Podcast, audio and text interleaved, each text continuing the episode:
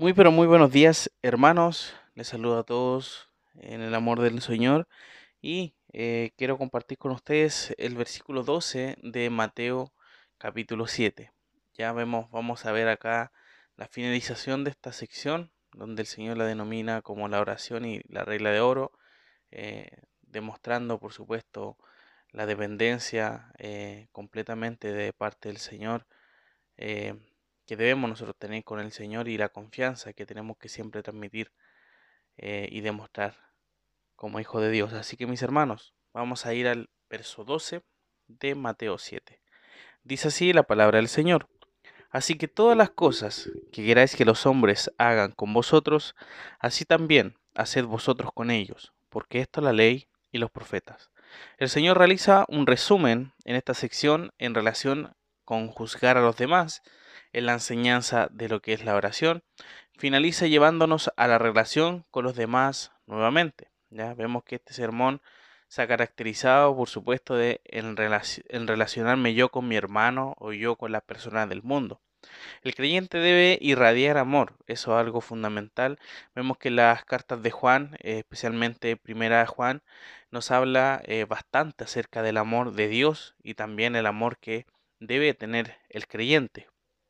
Se nos ha dicho que tenemos que dejar de perder el tiempo con los rebeldes, ya eso es lo que venía diciendo anteriormente, pero sin embargo se debe amar también a esas personas, no por ser personas rebeldes, uno quiere decir que uno no les va a dirigir la palabra o, se va a enojar con ellos o no les va a hablar más, sino que tienen que demostrar el amor de igual forma. Eh, si somos hijos de Dios, hijos de nuestro Padre, que es amor, debemos vivir demostrando ese mismo amor, ¿ya? Eh, yo creo que es fácil y cómodo no hacer a otros los que a nosotros no nos gusta que nos hagan, porque acá el Señor claramente está poniendo algo fundamental. Así que todas las cosas que queráis que los hombres hagan con vosotros, así también haced vosotros con ellos. Entonces, fácilmente, posiblemente uno puede decir, eh, el no hacer algo para que también a mí no me lo hagan. Yo creo que cualquiera puede decir, sí, yo no voy a molestar a alguien porque a mí no me gusta que me molesten, yo no voy a hacer esto para que no me hagan esto a mí, entonces voy a vivir en paz y no voy a molestar a nadie. Pero acá lo que el Señor está diciendo que nosotros debemos accionar y demostrar. No quiere decir que esperemos que vayamos a recibir algo, sino que nosotros tenemos que tomar la iniciativa en esto, ¿ya? Eh, vemos que la exhortación de Jesús es hacer con los hombres lo que deseemos que hagan con nosotros. Si queremos ser respetados, respetemos a los demás. Si queremos ser amados, demostremos el, amor a los demás. El mandato del Señor es a tomar, como les dije, la iniciativa en hacer el bien a los demás. Y se describe la última parte, porque esto es la ley y los profetas, ¿ya? Es decir, que el que hace el bien al prójimo está cumpliendo la escritura. Vemos en Levíticos capítulo 19, versículo 18 lo siguiente. No te vengarás ni guardarás rencor a los hijos de tu pueblo, sino amarás a tu prójimo como a ti mismo, yo Jehová. Vemos que claramente el mandato del Señor es amarnos, ¿ya? Eh, y de esa forma nosotros vamos a cumplir la escritura, a cumplir lo que el Señor nos está mandando.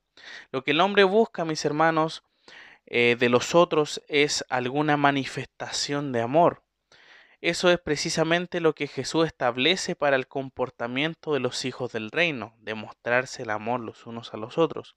Eso es lo que el Señor quería, quiere y seguirá queriendo, ya que lo expresó en su palabra la cual es manifestada a través de la ley y los profetas que enseñaban tales cosas. La ley, ya el Pentateuco, eh, estaba diseñada, por supuesto, para transmitir que amen a Dios y que amen, que se amen entre ellos mismos. Hemos leído recién parte de la ley. Y también los profetas, por supuesto, hablaban acerca de el Señor mandaba a estos profetas para que se reconciliaran con Dios, para que volvieran a Dios, para que entendieran cómo debían conducirse, ya, de parte de Dios. Entonces vemos que vivir, quien quiere vivir una buena relación con Dios, vivirá también en una buena relación con sus hermanos. Quien ama al Señor ama también a los que son de Dios. Finalmente, mis hermanos, la vida cristiana no consiste en abstenerse de hacer el mal a los otros, sino que es forzarse por hacer el bien a todos. Note la diferencia, ¿ya? No consiste en abstenerlos del mal, porque posiblemente nosotros con nuestra naturaleza pecaminosa vayamos quizás a hacer eso. Pero el Señor quiere que nosotros nos esforcemos para hacer el bien a los demás. Y de esa forma no vamos a estar tratando de luchar con el pecado de no hacer el mal, sino que haciendo el bien, venciendo el bien, vamos, con el bien vamos a vencer el mal. Esa es la idea. Así que mis hermanos, esperando que su palabra en esta hora también sea de ánimo, eh, que podamos también examinar también nuestra vida diaria y ver realmente si lo estamos comportando como a nosotros o a mí me gustaría que me, que me hablaran o se relacionaran conmigo. Entonces, mis hermanos, que tomemos esa la iniciativa. Si queremos que nos tomen en cuenta para alguna cosa, también tener en cuenta a otra persona. Si me gustaría que me, me saludaran en las mañanas o me preguntaran cómo está, cómo estoy durante la semana, yo también hacer eso primeramente, preguntarle al hermano cómo ha estado su semana. Eh, si uno quiere que oren por uno, uno comienza a orar por la otra persona y así, ¿ya? Uno tiene que tomar la iniciativa, no, tenemos que esperar algo primeramente para actuar.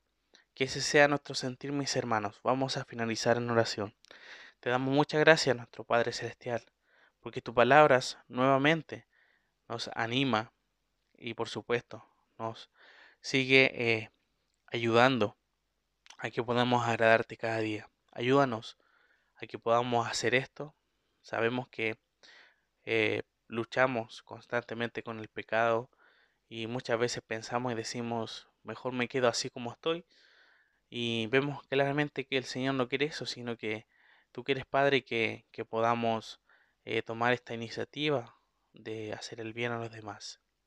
Gracias, Señor, porque de esta forma también tú nos respaldas, sabiendo de que todo lo que podemos hacer bajo tu, tu voluntad, Señor, va a ser perfecto. Te agradecemos y te glorificamos en esta hora. Bendícenos. En el nombre de Jesús. Amén.